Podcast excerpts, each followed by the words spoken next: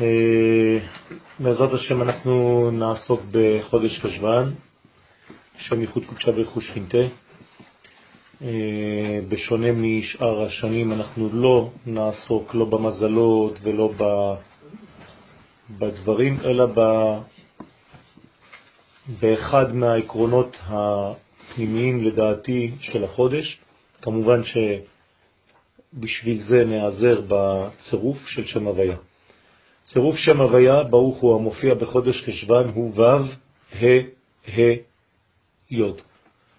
יוצא מראשי תיבות הפסוקים בפרשת כי תבוא, כתבתי הפסוקים כי זה שני פסוקים. זה מוזר מאוד, כלומר, יש לנו פה צירוף שיוצא משני פסוקים שונים. בפרשת כי תבוא, דברים כ"ו, ט"ו וט"ז, ודבש היום הזה השם. ראשי תיבות ו' ה' ה' י'. אלא שראשי תיבות אלו נלקחו משני פסוקים שונים, ולכן מן הראוי הוא להזכיר גם את הפסוק הקודם. השקיפה ממעון קודשך, מן השמיים, וברך את עמך, את ישראל, ואת האדמה אשר נתת לנו, כאשר נשבעת לאבותינו, ארץ זבת חלב ודבש, נקודה, היום הזה אדוני אלוהיך מצווך לעשות את החוקים האלה ואת המשפטים, ושמרת ועשית אותם בכל לבבך ובכל נפשך. מוזר מאוד ששם הוויה של הצירוף של החודש יוצא משני פסוקים שונים. מה הקשר? כאילו חכמים לא מצאו צירוף כזה בתורה, והלכו לחפש איפה שרק יכלו, והוציאו צירוף כזה. מי קבע את הצירופים? זהו, הצירופים האלה מופיעים בספר יצירה, המיוחס לאברהם אבינו. כמובן שכשאברהם אבינו כותב את ספר יצירה אין עדיין תורה.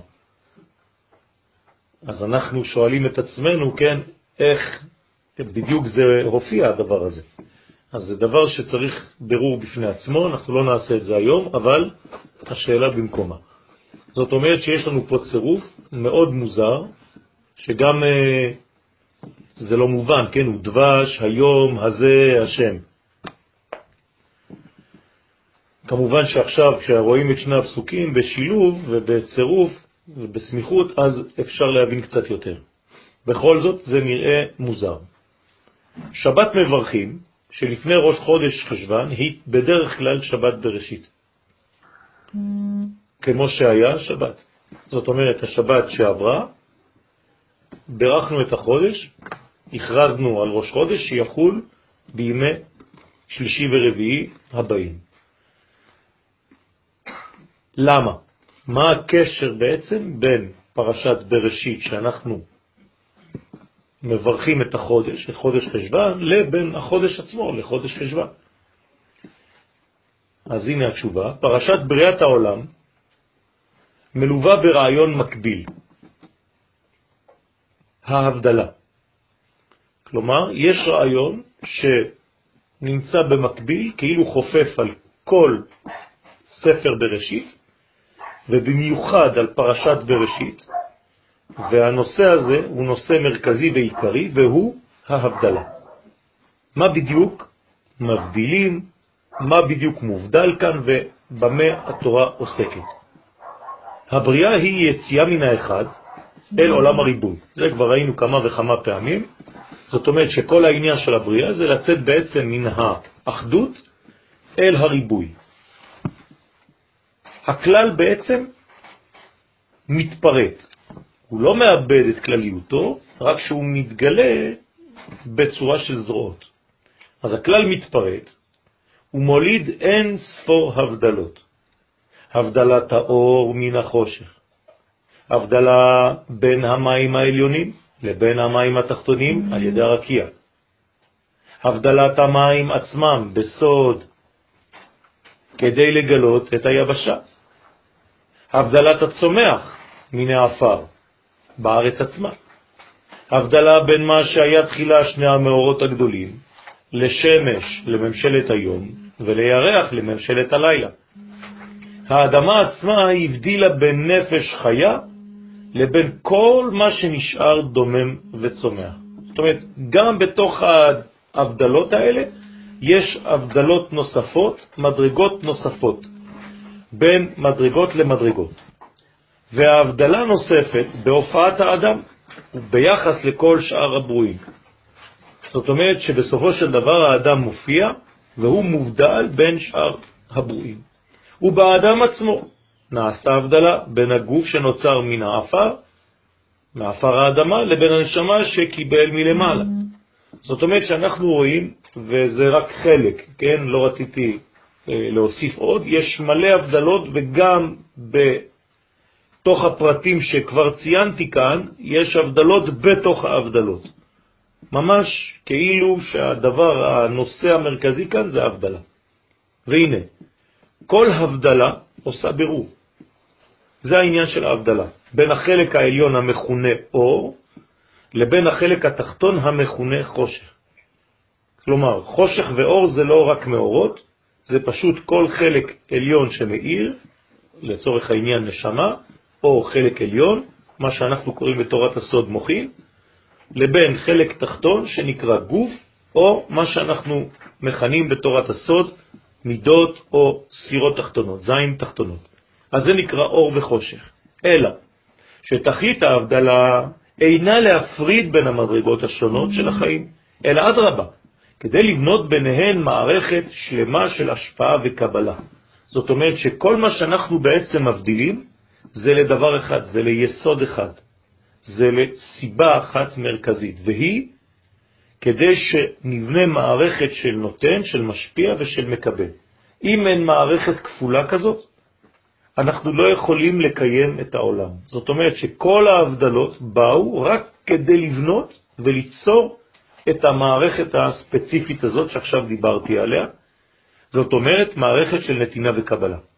אם לא הייתה מערכת כזאת, היינו מבדילים חז ושלום בין המדרגות, וההבדלה הייתה הופכת להיות בעצם הפרדה טוטלית, ובהפרדה טוטלית אין כבר קשר בין העליון לבין התחתון, אז בעצם שניהם בגדר של מתים. גם אם העליון לא מת, אבל עצם זה שהוא לא יכול להתגלות בלי התחתון, אין לו משמעות. והתחתון כמובן, בלי קבלה מן העליונים, אין לו בכלל חיות. ולכן אור וחושך זה בעצם סוגיה מאוד מורכבת, שצריך לתת את הדעת עליה ולהבין שכל מולקולה של חושך היא בעצם כלי לגילוי החלק העליון שנקרא אור. אז האור בעצם אמור למלא את חלקי החושך. ככה זה עובד. כלומר, בעצם החושך הוא רק כלי לצורך גילוי של משהו. וכל חושך, לא חשוב איזה. זאת אומרת, כל גוף, כל מדרגה נמוכה, אינה באה אלא כדי לגלות מדרגה עליונה. הגוף בא לגלות את הרוח. האישה באה לגלות את האיש. העולם בא לגלות את האלוהות. החושך בא לגלות את האור. ולכן כל הכלים התחתונים הם רק בשביל העניין הזה. ואיך הם נוצרו? על ידי הבדלה. הבדלה מהאור עצמו, הרי הכל אור בשורש. כדי שהאור יהפוך להיות בעצם כלי, אז מתרחקים יותר ויותר מהאור, עד שהאור עצמו כבר לא יכול יותר מדי להתרחק, כי הוא מאבד כבר את אישיותו, את זהותו. ולכן החלק שנשאר אור נשאר אור, והחלק שכבר התרחק יותר מדי הופך להיות כלי. אבל הכל אור בסוף, הכל אור בהתחלה. רק שיש אור זך יותר ואור עבה יותר. אז גם החושך הוא בעצם אור. רק שהוא חושך ביחס למי שלא משיג את מה שהוא צריך לקבל, בגלל שהכלי הזה, כן, לא מובן ולא ידוע. אז כל פעם שאתם מדברים על חושך, אתם בעצם בונים כלי שבתוך הכלי הזה ניתן לגלות את האור, כמו שאומר הזוהר הקדוש, שאין אור, אלא דווקא דרך הכלי הזה. לית נהורה, אלא מגו חשוכה. לאור הגנוז, יש גם חושך גנוז? אז האור הגנוז הוא בעצם גנוז. אז מה זה גנוז? חושך. חושך. אז אם הוא גנוז, אז הוא עדיין לא מובן. אתה לא יכול לתפוס ולאחוז באור הזה כל עוד הוא גנוז. אז מבחינתך, כל זמן שהוא גנוז הוא נקרא חושך, בזמן שהוא מופיע, אז הוא כבר לא חושך, אבל יהיה חושך אחר, כן, יחסי. תמיד ביחס לאור יש חושך, לא חשוב באיזו מדרגה. וכל מדרגה תחתונה צריכה להתבטל ולקבל מן המדרגה הגדולה ממנה בענבה וברצון להשתלם. כלומר, אם אין יכולת בכלי להבין שהוא כלי ביחס לאור, אז הכלי הזה אף פעם לא יקבל. הוא גם לא יהיה בתכונה של מקבל, ולכן הוא לא יכול להשתלם.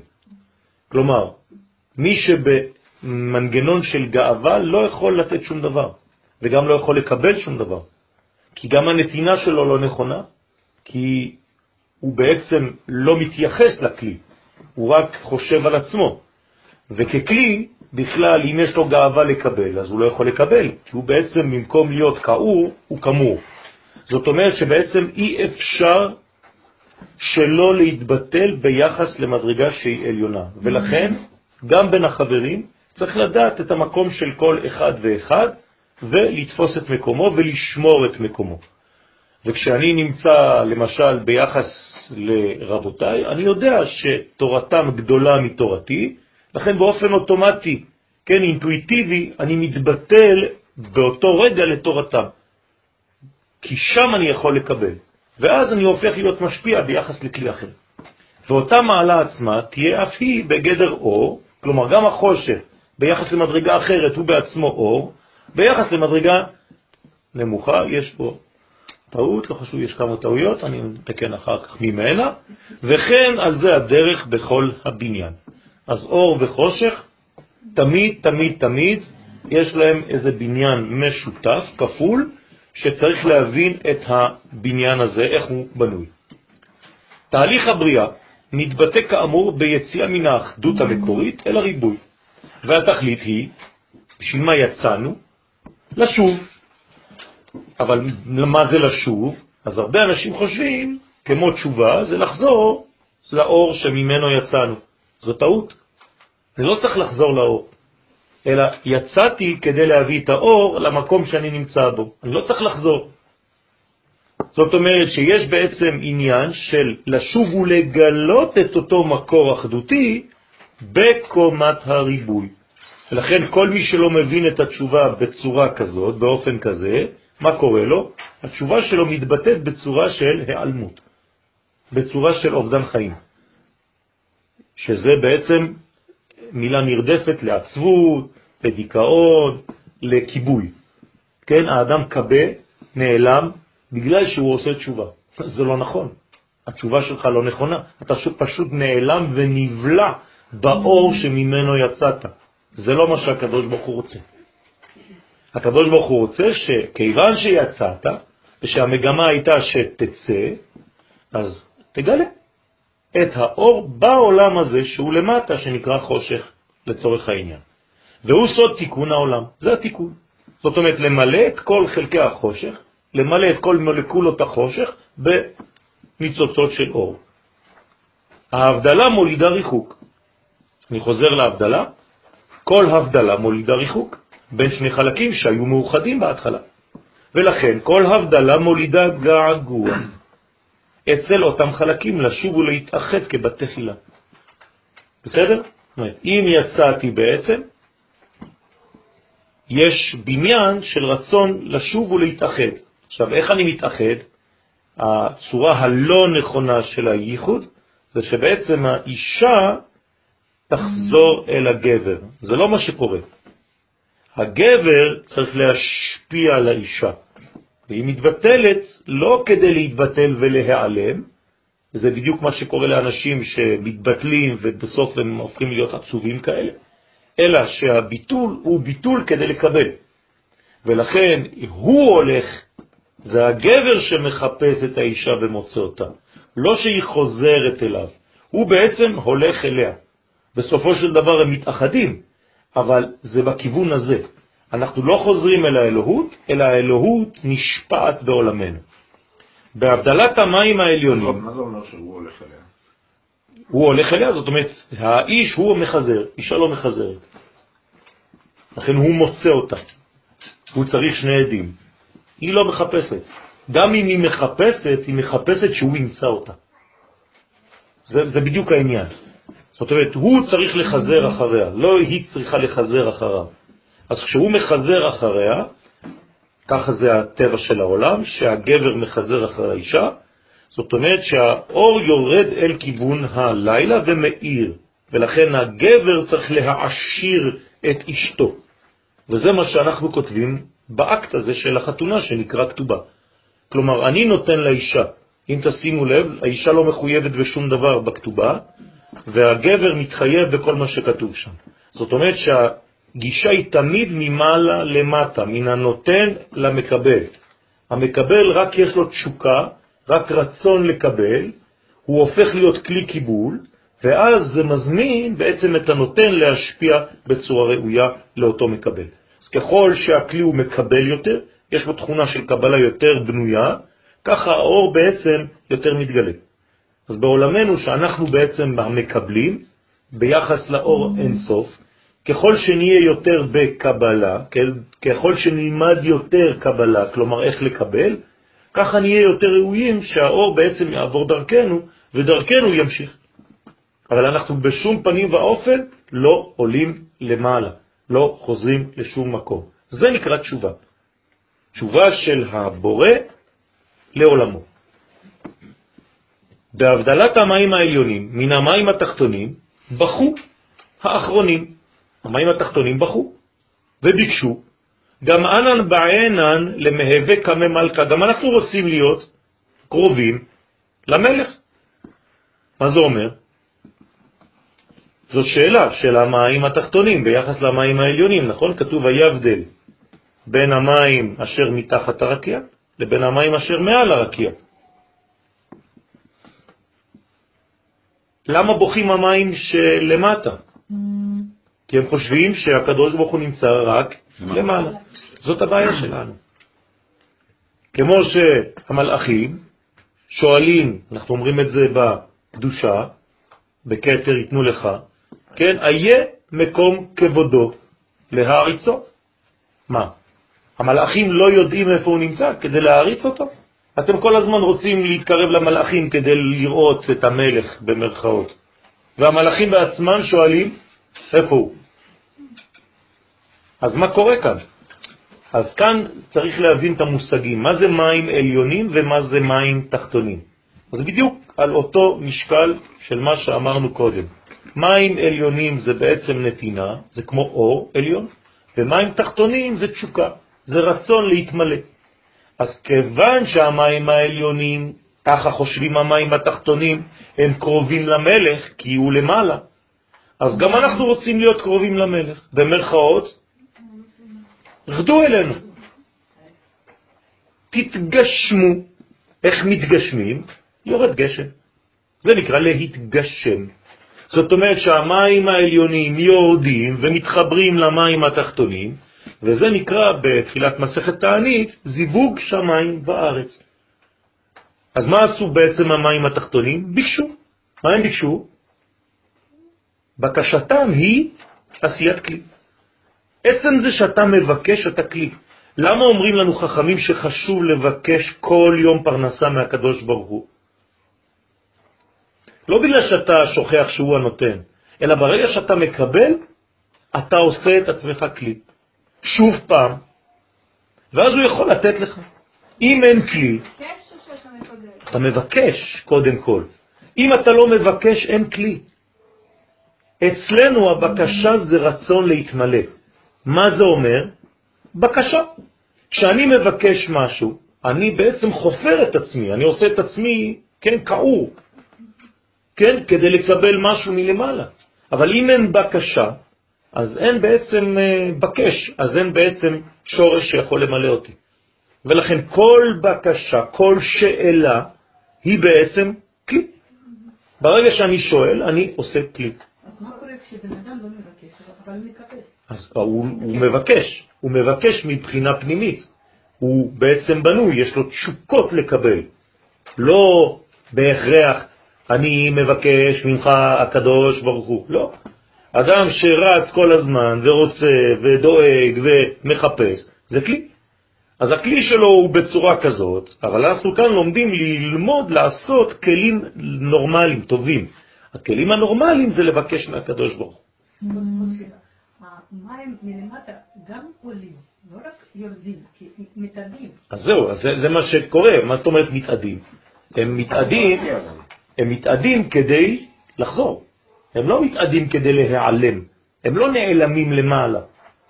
שום דבר לא נשאר למעלה.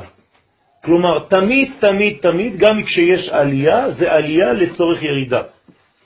אתם מבינים מה אני אומר פה? זה אף פעם לא ירידה לצורך עלייה, זה תמיד עלייה לצורך ירידה. כמו המלאכים בסולם יעקב, מלאכי אלוהים עולים ויורדים. מה, התורה לא יכולה לומר יורדים ועולים? למה זה בצורה הזאת דווקא? בסדר הזה דווקא? כי זה המנגנון, זאת המגמה. ואם אתה שוכח לרגע אחד את המגמה, אז שוב פעם אתה נעלם בעליונים בשמיים. זה לא מעניין אף אחד. בסדר? יש לי איזו סתירה בין ה- בין העניין הזה של התשוקה, שזה בעצם פעולה נוקבית, כן. לבין מה שאמרנו קודם, שהפעולה היא היא זכרית בעצם כלפי הנקבה ולא נכון. פעולה של הנקבה כלפי הזכר. נכון. אבל בתשוקה, עצם התשוקה היא פעולה נוקבית. נכון. שמעוררת את הזכר נכון, כדי לצאת. נכון. אבל מה היא עושה? היא לא מתבטלת. זה לא שהזכר כאילו מחפש אה, כלי לתת. נכון. הוא מחפש. הוא מחפש במנגנון שלו. ברעיון ההשפעה שלו. כשהוא רואה שיש כלי קיבול, אז הוא נמשך. פשוט הוא הולך לשם. אז העניין הזה של החיזור של הזכר כלפי הנקבה, הוא צריך להיעשות מהנקבה, כדי. לאפשר לזכר ל- על לחזר זה, את. על זה נאמר בבראשית, ואל אישך תשוקתך שלך. האישה משתוקקת. וברגע שהיא משתוקקת, היא בעצם עושה כלי, והוא, כיוון שיש לו מנגנון טבעי של נתינה, אז פשוט הוא מוצא עכשיו מקום להש- להשפיע בו. והוא לא מרגיש אונס, שהוא בעצם אנס. למה בקללה שמה? של חווה? בגלל, בגלל שיש המשך, והוא ימשול בך. אה. אז הימשול בך, זאת אומרת, מה זאת אומרת והוא ימשול בך? למה צריך שתהיה ממשלה? כי בעצם יש עכשיו ירידת מדרגה. את לא ידעת לשמור על המקום, אז עכשיו החלק הנוקבי ייבדל, ואני לא אומר יתנתק, ייבדל מהחלק הזכרי, כדי שעכשיו תהיה בעצם, יהיה חיפוש ביניהם. ובעצם זה מה שקורה, הם מעמידים את האישה מול האיש, ברגע שמנסרים ביניהם, שהקדוש ברוך הוא מפריד ביניהם, כדי לחבר בעצם, זאת הפרדה, אבל זאת לא הפרדה, זאת הבדלה, כדי להגיש אותה מולו, ועכשיו הוא אומר, זאת הפעם, עצם מהעצמיים, בשר מבשרי, לזאת תיקרא אישה. אני רוצה לחזור אליה. זה מקביל למה שקרה עם הלבנה והשם. אותו דבר, לכן הזכרתי את זה בהתחלה. אז החטא היה בלתי... יפה. זאת אומרת שיש בעצם כאן מנגנון של מהלך כללי אלוהי, שבכוונה תחילה הקדוש ברוך הוא מבדיל בין חלקים לחלקים, כדי לברוא כלים. וזה בעצם- אבל זה בעצם כאילו גם מה שהסברת בהתחלה בריאת העולם מבחינת הצמצום. כאילו עצם זה הצמצום. זה הצמצום. הצמצום זה, זה בעצם בריאת נקבה. זה השורש לכל הכלים. כאילו,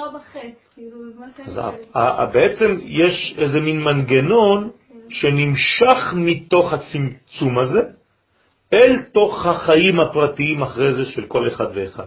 החטא זה לא חטא כמו שאנחנו מגדירים אותו. חטא זה בעצם החטאה של הרעיון הכללי של הדבר הזה. כלומר, אם אני מתרחק יתר על המידה ממה שאמור להתרחק, יש כבר בעצם החטאה, יש כבר יציאה מהגבול. תמיד צריך להיזהר לא לצאת מהגבולות. זה העניין שלנו. למשל, בפרשת השבוע, אנחנו רואים שבני דור המבול חטאו. אבל במה הם חטאו? במלא חטאים. מה אומרת הגמרא? לא נגזר דינם אלא על הגזל. למה? מה, הם לא חטאו מלא חטאים? למה על הגזל? כי בגזל רוצים להמחיש לך שיצאת מהגבול של עצמך והלכת לגבול של השני ולקחת משהו שלא שייך לך. איבדת את הגבול. ברגע שאיבדת את המידה, זה כבר נקרא החטאה. אז גם לחלל הצמצום יש בעצם מידה, יש שיעור. ולצאת מהשיעור הזה, זה כבר בעצם חז ושלום ללכת לאיבוד, ומה שקוראים בתורת הסוד חייב כרת. שזה מאוד חמור, כי כאילו קורטים, זה כבר לא הבדלה. בסדר? למרות שגם שם יש תיקון בסופו של דבר. אומרים הבדלה ומתי אומרים הפחדה? אין הפרדה.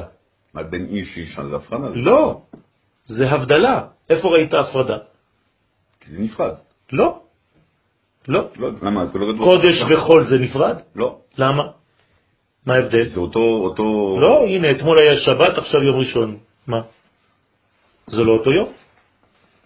תראה, אתה לא יכול להפחיד בזמן, אתה יכול להפחיד בין גוף של אישה לגוף של... לא. אתה לא, אתה לא אז מתי מפריד. יש הפחדה? ב- במים, אין הפחדה במים. אין. ויבדל. אחד. ויבדל. המילה לא הפרדה. לא מופיעה. זה לא נמצא באותו מקום. זה לא משנה.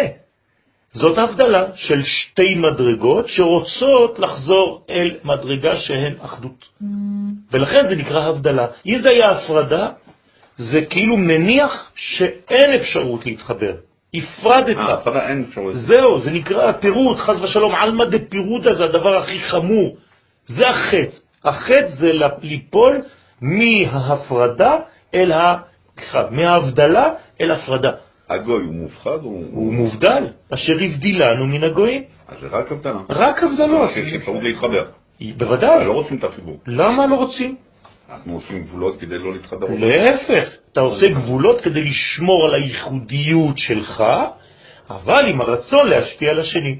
זה לא סותר, זה עירות. כי אם אתה מאבד את הזהות של עצמך, אז מה יעזור לך להתחבר עם השני? אתה כבר נטמע. אור וחושך משמשים בערבוביה, אנחנו לא רוצים את זה. אני רוצה שתשמור על הזהות שלך, שאני אשמור על הזהות שלי, ואז אנחנו מתחברים.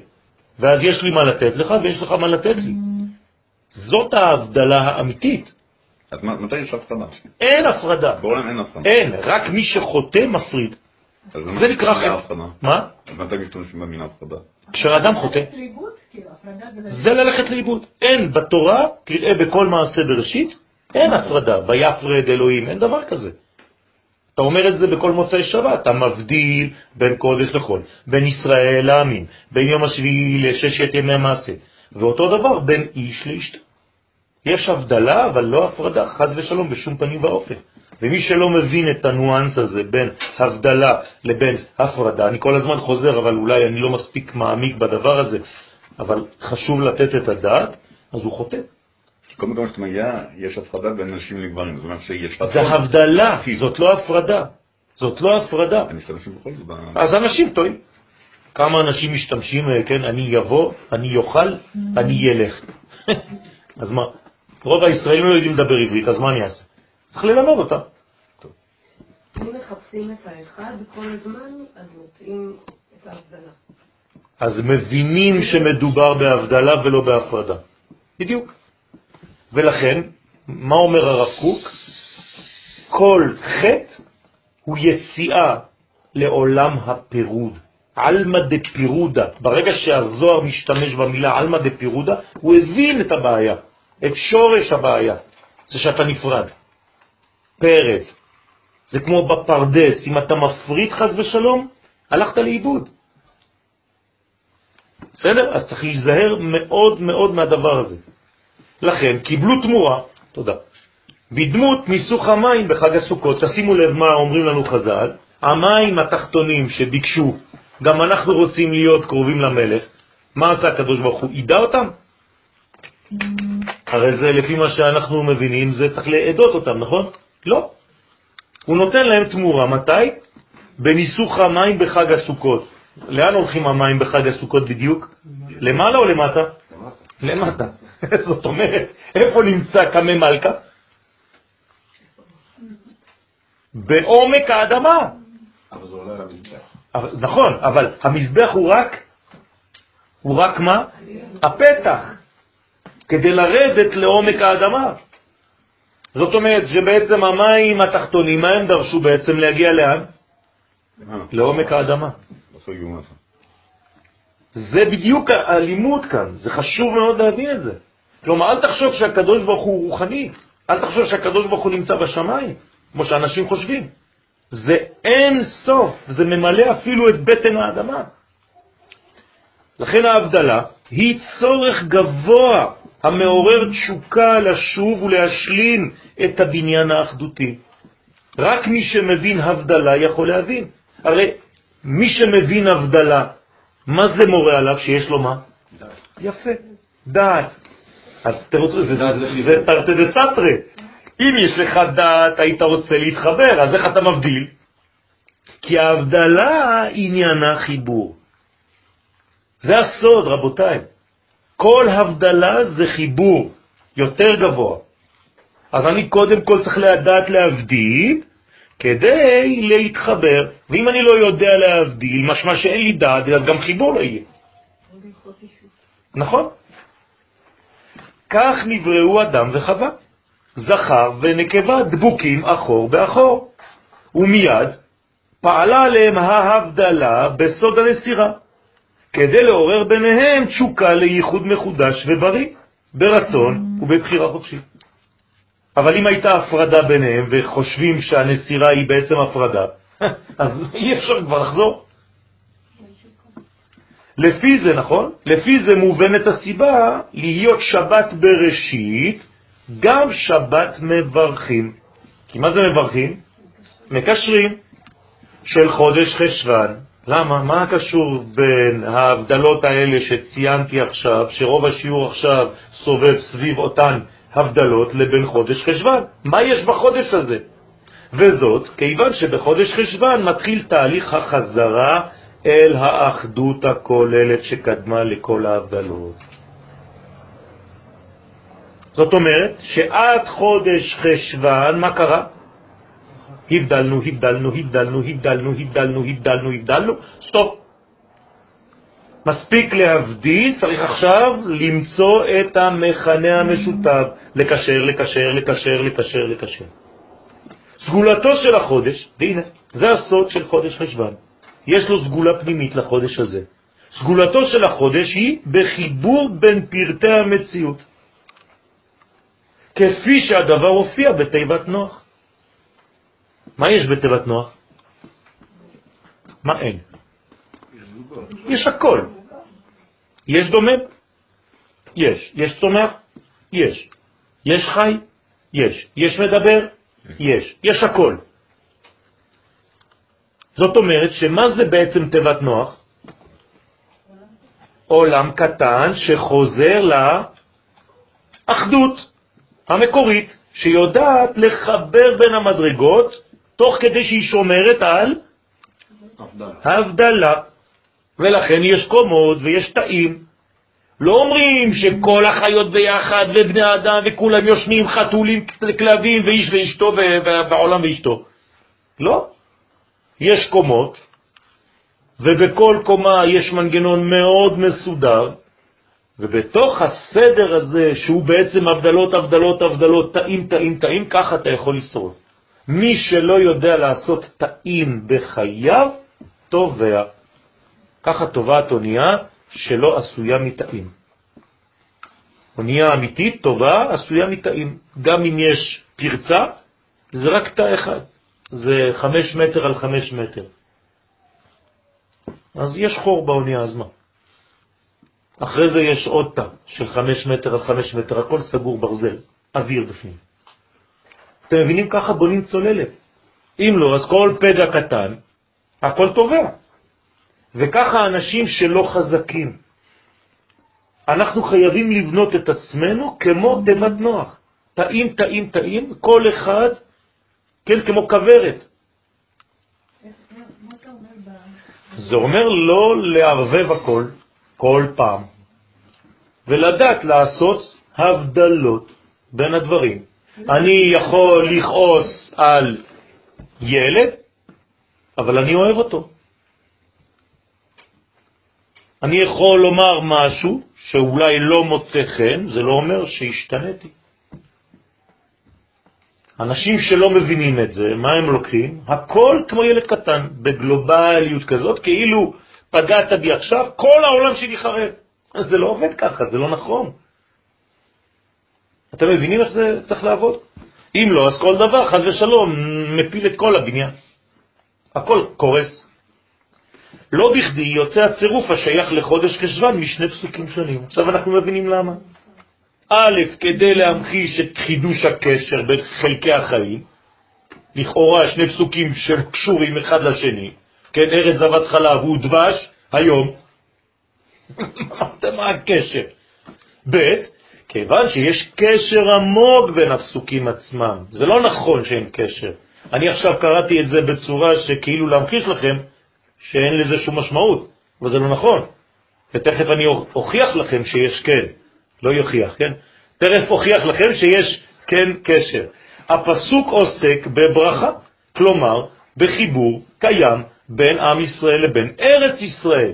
תשימו לב, מורה כי בייחודים, בייחודם, כן, מגלה הארץ את תנובתה בסוד, עכשיו בואו נקרא את הפסוק, השקיפה ממעון קודשך, כן, מן השמיים, וברך את מי? את עמך. אז מה זה וברך את עמך? קודם כל, למי מברכים את העם? למי מקשרים אותו?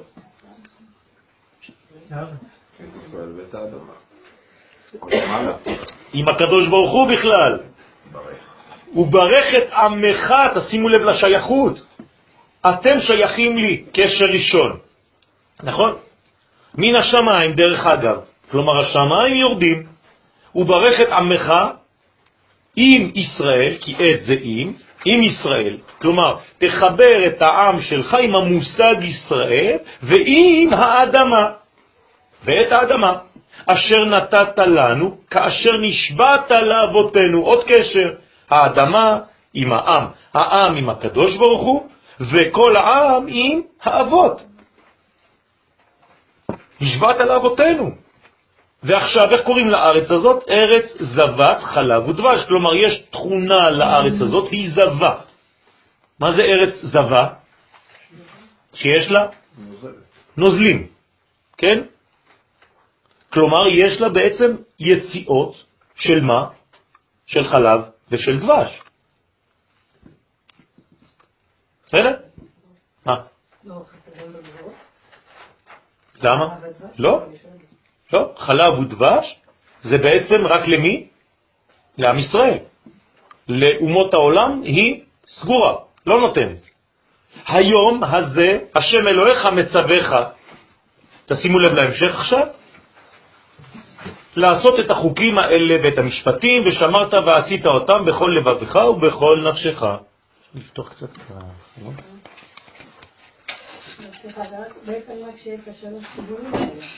נכון, שלושה חיבורים אלה, בלעדיהם אי אפשר לעשות שום דבר.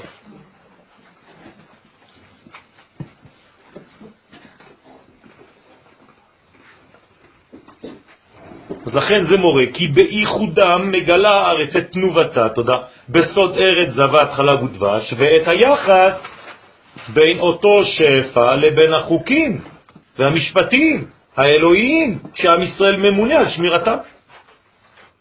מה הקשר? עכשיו אתם רואים קשר. אם אני כאן שומר על חוקים ואני עושה את החוקים האלוהיים, אז יש לי קשר עם האדמה, האדמה הופכת להיות מניבה, יש לה תנובה, תנובת הארץ. הכל קשור, זה מעגל אחד שאחד מושך את השני, בכל לבבו ובכל נפשו עליה. לפי זה ניתן לנצל את תכונת החודש כדי להתרכז מבחינה נפשית.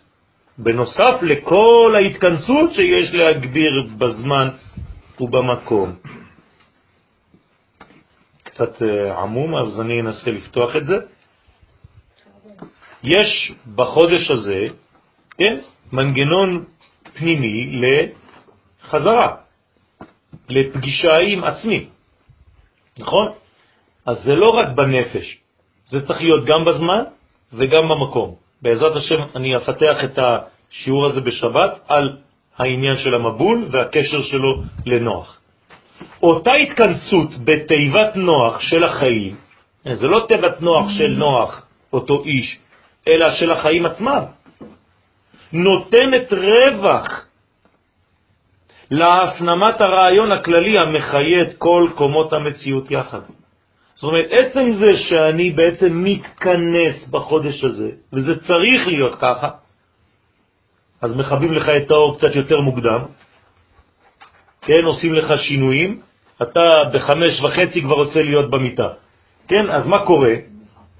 זה בעצם בניין שאתה צריך לנצל את הרגעים האלה שהם יותר חשוכים, לכן החושך מתגבר יותר, כי מה זה חושך אמרנו? כלים. אז ברגע שאתה בחושך, תבנה את הכלים שלך. תנצל לחזק את הכלים שלך. זה נקרא לבנות תיבת נוח לעצמך. אז האדם, הבהמה, החיה, הרמס, הצומח, הדומם, כולם נמצאים בתיבה אחת. זה בדיוק מה שקורה לנו, זה מה שצריך לקרות לנו בחודש הזה. אני צריך להיפגש עם החי שבי, עם הדומם שבי, עם הצומח שבי, עם כל חלקי המציאות שבי. וכשאני נפגש עם כולם, מה אני יכול לעשות שם?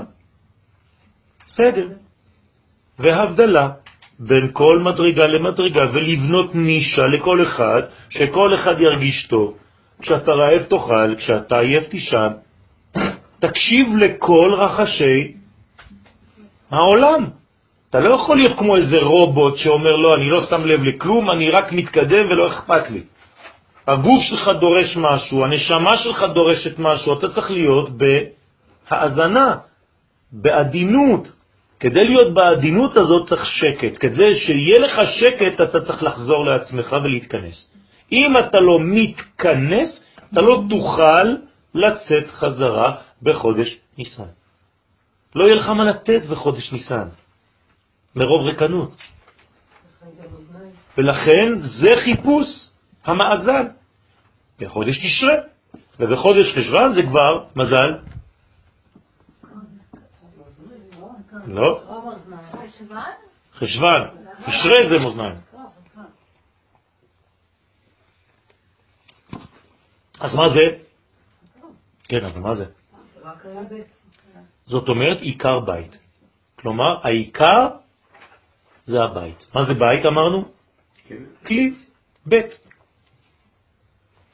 ובכל שנה מחדש, בחודש חשבן, חוזרת האפשרות להתכנס בתוך תיבת חיינו. ולהיפגש שוב, כן?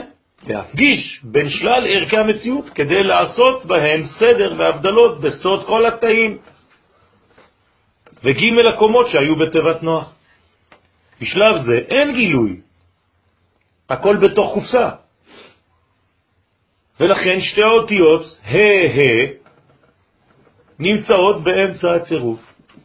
נכון? זה שתי הנקבות. אתה לא רואה אותן, הן עטופות.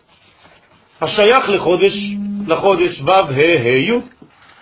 ורק בזכות ההתכנסות והצמצום הזה בחודש חשבן, נפגשים אנו עם עצמנו, ואז ניתן לצאת חזרה בהערה כלפי חוץ בחודש כסלו. לא צריך לחכות אפילו לניסן, כבר בכסלו. דרך אותן אותיות ה' בסוד ו' י' ה'. כלומר, שתי אותיות כבר הולכות לסוף החודש. אבל יש כבר גילוי, עובדה, אתה תראה את האור. זה מובן הדבר? נראה לי שאתם בהיפנוזה בפה NLP משהו, חבל על הזמן. זה NLP, תסתכל על העץ. זה סקיסלר. בסדר? לא בכדי הושלם בית המקדש הראשון בחודש חשבן, כמובן בספר מלכים א', ומן הראוי היה שבאותו חודש תתחדש גם העבודה בו, נכון? אתה עושה אה, סיום של עבודה, מה אתה מחכה? אלא שכפי האמור לאל, אין ההתגלות מתאימה לחודש חשבן, ולכן מה עשה שלמה המלך שידע את הסוד הזה? המתין המלך לחודש אחר, הוא המתין עד חודש תשרה הבא כדי לחנוך את הבית. למה הוא עשה את כל זה? זאת אומרת ששלמה המלך נתן בעצם לעצמו אפשרות להפנים את הבניין לפני שהוא מתחיל לעבוד בו. אתם מבינים מה קורה פה? אנחנו מאוד מאוד מאוד לחוצים בזמן. כל פעם שעשית משהו, אתה מיד רוצה להוציא אותו. וברגע שאתה מוציא אותו ולא מספיק הסתכלת בו, לא מספיק הרווחת את האינטימיות הזאת, לפחות כמה דקות, כמה שעות, כמה ימים, כן? אתה, זה מבזבז. זה מבזבז, זה חבל. רק לעתיד לבוא. כשהשורש והתוצאה ייפגשו בנקודה אחת, יהיה הבניין יחד עם חינוכו של הבית השלישי בחודש חשוון. כלומר, אומרים לנו חכמים שלעתיד לבוא הבית ייבנה ויחונך, כן, בחודש חשוון. זאת אומרת ששם בעצם הסיבה והתוצאה כבר לא צריך התכנסות, שזה כבר גילוי של גול האורות. אז תהפוך תיבת נוח למקום של התכנסות, ויחד עם זה יהיה גילוי. גילוי הסדר הפנימי גם כלפי חוץ. ותיבת נוח היא סוד בית המקדש. זה בעצם אותו דבר. כלומר, יש זמנים שבית המקדש צריך לברוח ולהתכנס ולזוז קצת הצידה כי יש מבול בעולם, ויש זמנים שזהו, צריך עכשיו לבוא לעשות את הסדר הגדול ואז כן להופיע. הסכנה, עכשיו זה הצד השלילי של החודש, הסכנה בחודש חשוון היא שמרוב התכנסות וצמצום, כן, יאבד האדם כל קשר עם העולם הסובב אותו, ואז ייסגר, אז גם כלפי שמע יחס ושלום. וכמובן דיכאון וכל מיני עצמות. בתוך מסגרת ההתכנסות צריכים אנו לפתח, דווקא בתוך ההתכנסות הזאת, בתוך הבית, לפתח ביתר שאת את מידת ההשפעה. כלומר, כשאני עכשיו בהתכנסות, מה אני צריך לעשות? לעבוד על נתינה. איפה אבל? בתוך הבית, בתוך ההתכנסות הזאת. כפי שפעל נוח בהיותו בטבע. זה מה שעושה נוח בטבע. כלומר, כדי לא להיעלם ולמות שם בתוך הקופסה הזאת, מה הוא עושה שם? כל היום הוא רק עושה חסד. הוא רץ ממקום למקום ובעצם הזן את הכל. לצורך העניין, נוח שמה משחק את המשחק של מי? הקדוש ברוך הוא בעצמו. הוא דאג לכל קומות החיים והזין את כולן. וכך עלינו לפעול בחודש חשוון, בשעה שאנו נכנסים אל טבעת חיינו. אז לך, ניתן לחשוב שהכלי הוא צריך עכשיו את ההשפעה לעצמו. הכלי בתוך עצמו צריך למצוא מנגנון שלא ימית את הכלי הזה. אה? בתוך ההתכנסות שלך תעשי חסד. כל אחד מגדיר בעצמו, כי לבית יש הרבה אפשרויות. מה זה בית? יפה, יפה, זה בית לאומי, נכון. זה בית לאומי, זה בית... מה שאני אומר זה שתחזרי בחודש הזה לזהות שלך. בכל המדרגות שזה יכול להיות, גם עם ישראל, גם כנסת ישראל, גם מדינת ישראל, גם העם, הארץ, הבית שלך הפרטי, הכפר שלך, וכו' וכו'. זה נורא מבלבל, כי זה הרבה מאוד דברים שמדברים דווקא על חודש כסלו בידע. אז, אז לכן אני אומר שזה לא נכון. גם האור והחושך, ההבדלה, גם ההשפעה, אור לגויים. זה המון המון נושאים שמדברים עליהם נורא... אבל פה אני לא מדבר על זה. פה אני מדבר על התכנסות, לא על הערה. רק לעתיד לבוא הזכרתי שתהיה הערה בחודש חשוון, אבל לעת עתה לא. בסדר? בחשוון, של, בריא, של, של, של קץ הזמן. אבל היום לא. היום תתמקדי בעצמיות שלך.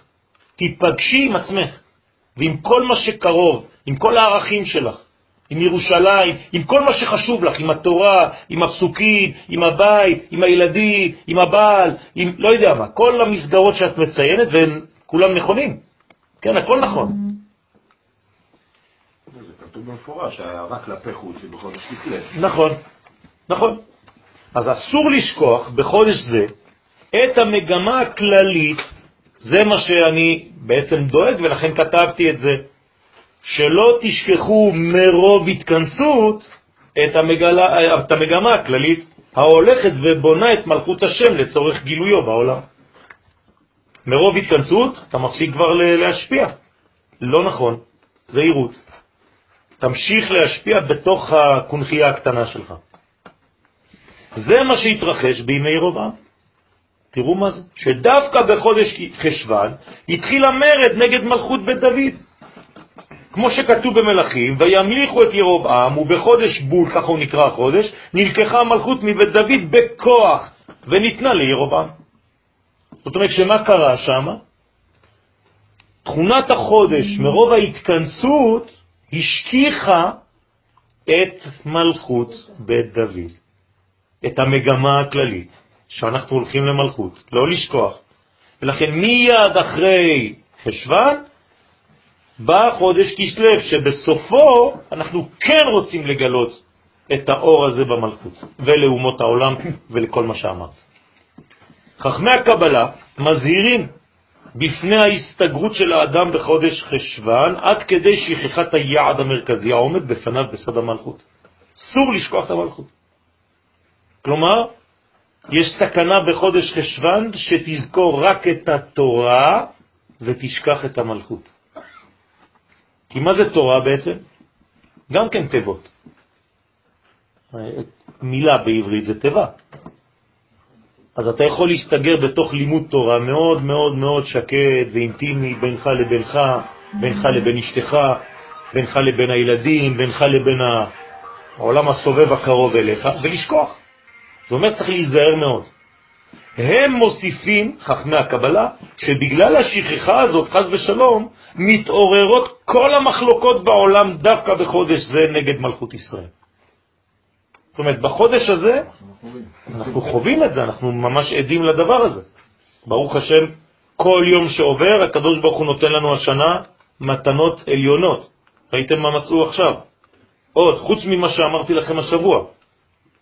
כן, עכשיו, עכשיו, עכשיו, עוד, מצאו אבן כתובה בערבית עתיקה על האבן של אבן השתייה, מה? בית אל-מקדסה, בית המקדש, בערבית. מה? גר בכפר. אסף אברהם, הוא מצא את זה. אתם מבינים מה קורה עכשיו? כלומר, הערבי בעצמו, כשהוא בנה את המסגד, הוא בנה את זה, למה הוא בנה את זה שם? בגלל שכתוב בית אל מקדסה, בית המקדש. וכל יום שעובר הם נחנקים שם באונסקו. בסדר? אז הקדוש ברוך הוא יש לו, חבל על הזמן, הוא משחק שם משחקים, כן? הם משתוללים כבר, לא יודעים מה לעשות. משהו, משהו. אבל עכשיו אנחנו רואים את זה כבר, הגדיל השם לעשות עמנו כבר. אנחנו רואים את זה, אנחנו עדים כבר לזה, ברוך השם. הם כמובן. השבט השייך בתכונתו יסודית לחודש חשבן הוא מנשה. תשימו לב למה? כי או שאתה חוזר לנשמה, שזה החלק הפנימי, או שאתה שוכח, נשייה.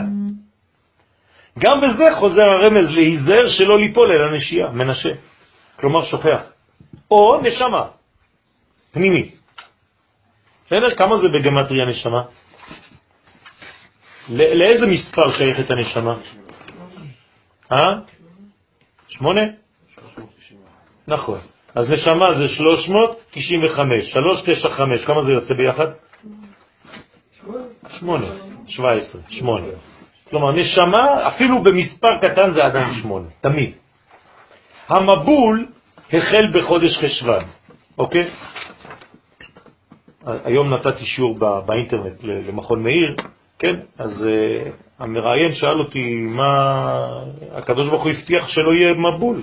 אמרתי לו, מבול של מים. הוא הבטיח, לא הבטיח מבולים אחרים, או מחבולים אחרים, כן? יש מלא מחבולים בעולם הזה עכשיו, כולם משתוללים. אז הוא אומר לי, תן לי דוגמאות של אה, כל מיני תופעות של מבול. אז אמרתי לו, אתה לא מספיק לך? כל האינפורמציות, כל אחד זורק מה שבא לו, כל ה... הכל זה מבול פה, זה, זה שטף, בשנייה אחת אתה רוצה להראות סרט לחבר שלך, הוא כבר נעלם. אז המבול החל בחודש חשבן, ויש להבין שההתכנסות בחודש זה נעשית בד בבד עם מה שקורה בחוץ באותו זמן. כלומר, בפנים התכנסות, בחוץ מבול. תשימו לב מה זה מבול, זה הפך ההתכנסות. נכון? כי תהפכו את המילה מבול, זה בולם. כלומר, מי שבולם נמצא בפנים, מי שלא יודע לבלום, נבלע, בחוץ. כל שנה מחדש מתחולל מבול חיצוני שלובש צורות שונות, ורק מי שמתכנס בתיבת נוח, שהוא בונה לעצמו, וכן, לעמנו, לעצמנו, כן, לעצמו, כתבתי את זה מהר, סליחה, ניצל ממנו. תיבת נוח היא סוד בניין המידות. עכשיו, איך עושים את זה דה פקטו? פשוט מאוד תתרכז על בניין המידות שלך. צריך לעבוד בחודש הזה על כל המידות שלנו, מחדש. ולא להתבייש לבקש סליחה אם בלי כוונה עשינו, אנחנו עושים כל מיני טעויות בלי כוונה. כל אחד מאיתנו, כל הזמן זה כל מיני אה, תזוזות קטנות ותיקונים קטנים, אין מה לעשות, ככה זה. אז תיבת נוח היא סוד בניין המידות והשיעורים המתאימים לאור המתחדש באותה שנה, לא לשכוח שאנחנו בשנה מיוחדת של אור חדש, לא אור של שנה שעברה. רק בבניית הטבע ובעובדה שאנו נכנסים לתוכה, נשמרים אנו מריבוי האור המחלה את כל מי שלא משתווים לצורתו mm. ונשארים חז ושלום בחוץ. אז בחודש הזה כן צריך להיכנס לטבע, כן צריך להסתגר, כן צריך להצטמצם, כן צריך להיפגש עם עצמו. וזה סוד המבול בכל מקום, זאת אומרת, עצם זה שלא נכנסת לטבע והלכת לאיבוד, כן, בלי בלמים. אז בעזרת השם, כן, כל העניין הממש יסודי של החודש, זה כן לקבל את זה, שזו תקופה והקדוש ברוך הוא עוזר לנו, מבחינת הטמפרטורה, הגשם, הרוח והקור וכל מה שעוזר לך להיכנס לתוך ה... כן, הפוך שלך. אז תיכנס לתוך המנגנון הזה, תבנה אותו, תיבנה מחדש, ובעזרת השם יהיו לך כלים חדשים כבר בחודש הבא, בסוף החודש, להדליק אור של אה, חנוכה בצורה שבעצם אף פעם לא גילית, כי זה לפי הבניין שעשית לעצמך, שרכשת, שאתה יכול ליצוק אחרי זה תוכן לתוך החנוכיה. כן. אתה יכול לחבר אותנו, בבקשה, שבוע שעבר דיברנו על זה שבעצם הזכר והנקבה מתחברים. כן. בשמחת תורה. כן. אז איך זה מתחבר לזה שעכשיו בחשוון אנחנו בעצם סוג של הבדלה? להפך, להפך. אמרתי שדווקא צריך להתכנס בזה, נגמרה ההבדלה. אמרתי שבחודש חשבן נגמרה ההבדלה וצריך לחזור לחיבור, כתבתי את זה. כן, אז איפה אנחנו מבחינת אה, שמחת תורה? שמחת תורה, זכר והנקבה? לא, היה כבר ייחוד. זהו, נגמר. ועכשיו? לא, עכשיו הייחוד, ועכשיו צריך להמשיך בייחוד הזה, לפתח אותו. זה בדיוק העניין. בפנים אבל. בפנים. בפנים, ממש כלפי פנים. ביני לבין עצמי, לבינך לבין עצמי, כל הזוגיות וכל המדרגה. כן, זה, זה התוכן. Mm. להפך, זה נגמר העניין של בחוץ, בחוץ, בחוץ, כל ההבדלות האלה, עכשיו צריך בעצם להתחבר. בעצם אחרי שהסוכה היא ארעית, אז המבול כאילו גורם לנו להיות בפנים שלנו. בטבע. בטבע. כנסי לטבע. זה כל פרשת השבוע, בעזרת השם אנחנו עוד נעסוק בזה בשבת, אני באמצע כתיבת השיעור, על, על העניין הזה. כלומר, זה, זה יעסוק בנושא הספציפי הזה של איך להתרכז ואיך לעשות את הדברים בפנים. שאלות? חודש טוב ומבורך. מה? לא, לא עכשיו, כי זה אנשים שלא באים לשיעור, אז בעזרת השם אה, תשאלי אותו ביום חמישי. תודה רבה. מה בול?